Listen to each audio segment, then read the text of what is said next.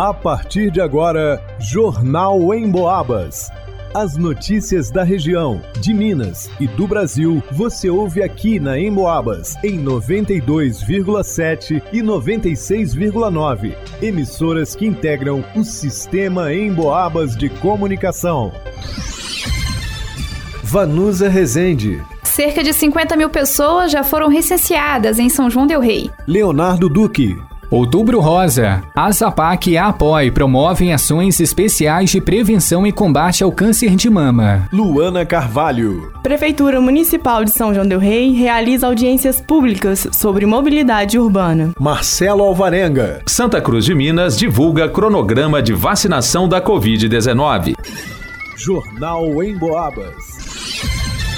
Teve início no dia 1 de agosto o censo demográfico realizado pelo IBGE, o Instituto Brasileiro de Geografia e Estatística. As visitas aos domicílios seguem até o mês de dezembro. De acordo com uma das coordenadoras do censo na região, Crícia Oliveira, até o dia 3 de outubro, 49.998 são joanenses já haviam sido recenseados. Além disso, dos 196 setores, em 57 já havia sido coletadas as informações. A coordenadora reafirma por que o censo é importante. O censo é importante para o nosso país, para a gente poder reconhecer a cara do nosso país.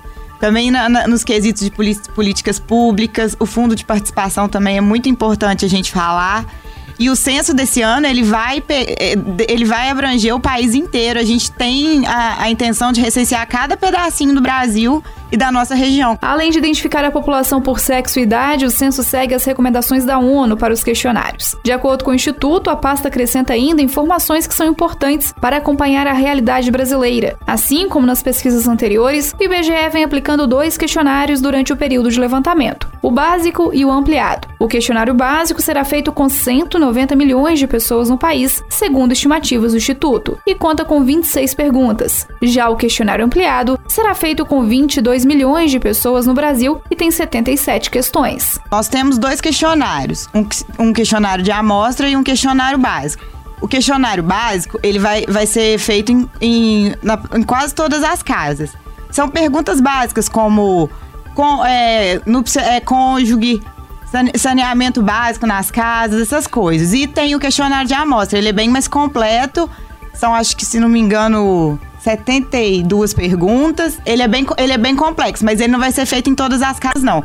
Essa, essa, vai ser uma porcentagem amostral que às vezes vai cair um questionário numa casa ou outra, mas não, não são em todas as casas, não. Ele é gerado no sistema mesmo, ele é aleatório, entendeu? Então, assim, o recenseador tá lá com os, os questionários dele, fazendo básico, básico, básico. Aí, na, numa, na hora que ele abrir o questionário, vai cair o de amostra, entendeu? Nem o recenseador sabe quando vai cair o de amostra. Ele vai descobrir quando ele estiver abrindo o questionário, entendeu? Bom, o questionário básico ele é muito rápido, ele demora eu acho que 10 minutos você consegue fazer um questionário básico se a, a, conversa fluir ali.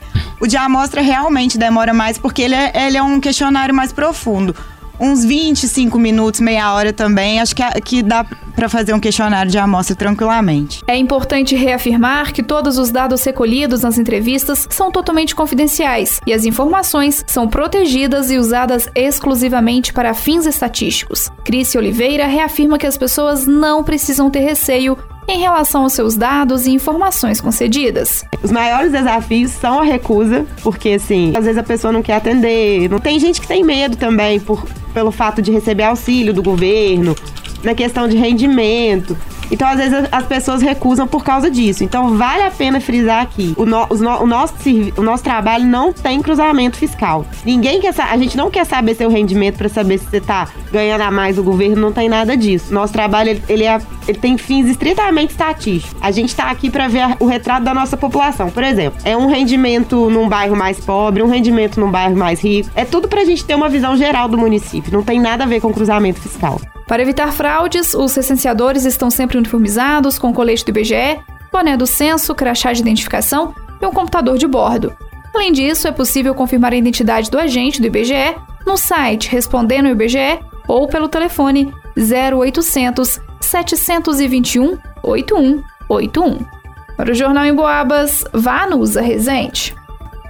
A ASAPAC, Associação de Amparo a Pacientes com Câncer de São João del Rei, em parceria com a APOI, a Associação de Apoio à Pessoa Oncológica e ao Idoso, abre nesta terça-feira a programação especial Outubro Rosa 2022. Vai ser uma semana intensa de ações que tem o objetivo de conscientizar sobre a prevenção e diagnóstico precoce do câncer de mama. Na programação tem palestras, oficinas, caminhada e até momentos para cuidar da beleza e autoestima. Nesta terça-feira, às 15 horas, tem palestra educativa sobre a relação do câncer com a nutrição. Vai ser na sede da ASAPAC, a Rua Ministro Gabriel Passos, número 232, no centro. Na quarta-feira, dia 19, às 2 horas da tarde, oficina educativa no PSF Bandeirantes, em Santa Cruz de Minas, sobre a importância do diagnóstico precoce. Na quinta-feira, dia da beleza para jogar a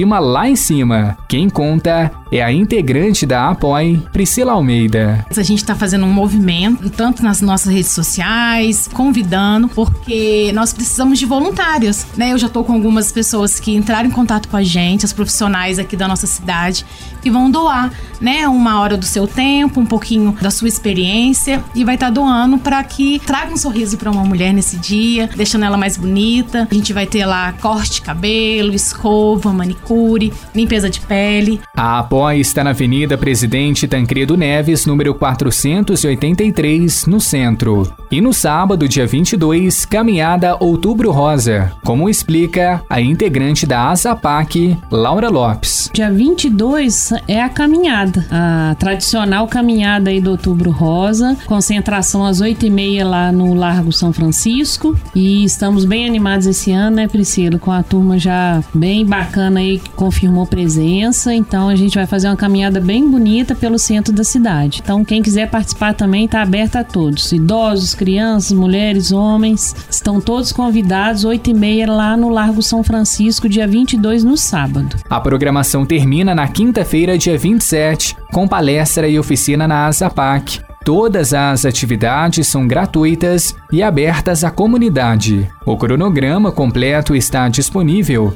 nas redes sociais da ASAPAC, via Facebook e Instagram. Para o Jornal em Boabas, Leonardo Duque.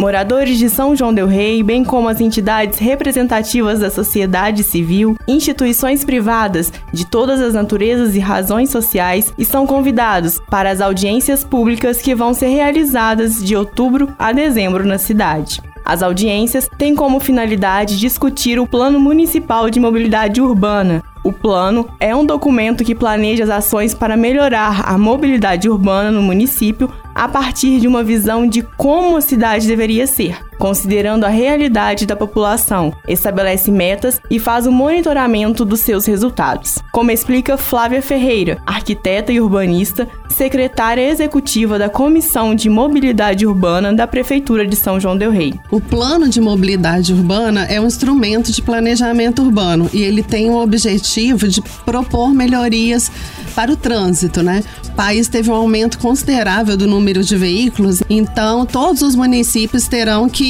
se adequar, né? Criar regras para maior controle do trânsito, é sempre priorizando os veículos não motorizados. Segundo Flávia, o plano de mobilidade urbana são usados como ferramentas de planejamento e instrumento de política para orientar o desenvolvimento do transporte na área urbana a prefeitura que é responsável, né, através do, do nosso prefeito Nivaldo, que está responsável, né, por elaborar o plano e aprovar e acompanhar e apresentar isso para a comunidade, né? Agora, quem elaborou o plano, na verdade, fomos nós da equipe de arquitetura e urbanismo da Secretaria de Governo. É um plano que já tem 300 páginas aproximadamente. Ele é sempre apresentado para a Comissão de Mobilidade Urbana, para a gente fazer várias análises.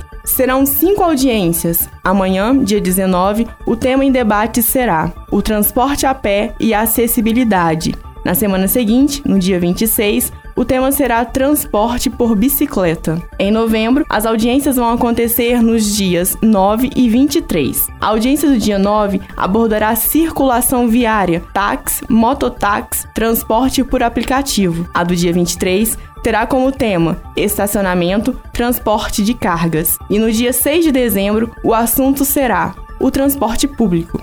As audiências públicas contam com a participação da população. Todas elas serão realizadas às 18 horas no auditório do Batalhão da Polícia Militar de São João del Rei, localizado na Avenida Leite de Castro, número 1277, no bairro das Fábricas. Para o Jornal em Boabas, Luana Carvalho. A Secretaria de Saúde de Santa Cruz de Minas publicou o cronograma vacinal da Covid-19 desta semana. Quinta-feira, dia 20, serão aplicadas as primeiras doses de reforço em adolescentes de 12 a 17 anos e primeira dose em crianças de 3 e 4 anos. Na sexta-feira, dia 21, as pessoas acima de 18 anos recebem um primeiro reforço e as que têm acima de 40 anos, o segundo reforço. Os imunizantes serão aplicados na UBS de 8 às 11 da manhã, de acordo com a disponibilidade de doses. É importante lembrar que é obrigatório levar o cartão de vacinas, além de um documento pessoal como CPF, RG ou cartão do SUS. Os menores de idade devem estar acompanhados de um responsável. Para o Jornal em Boabas, Marcelo Alvarenga.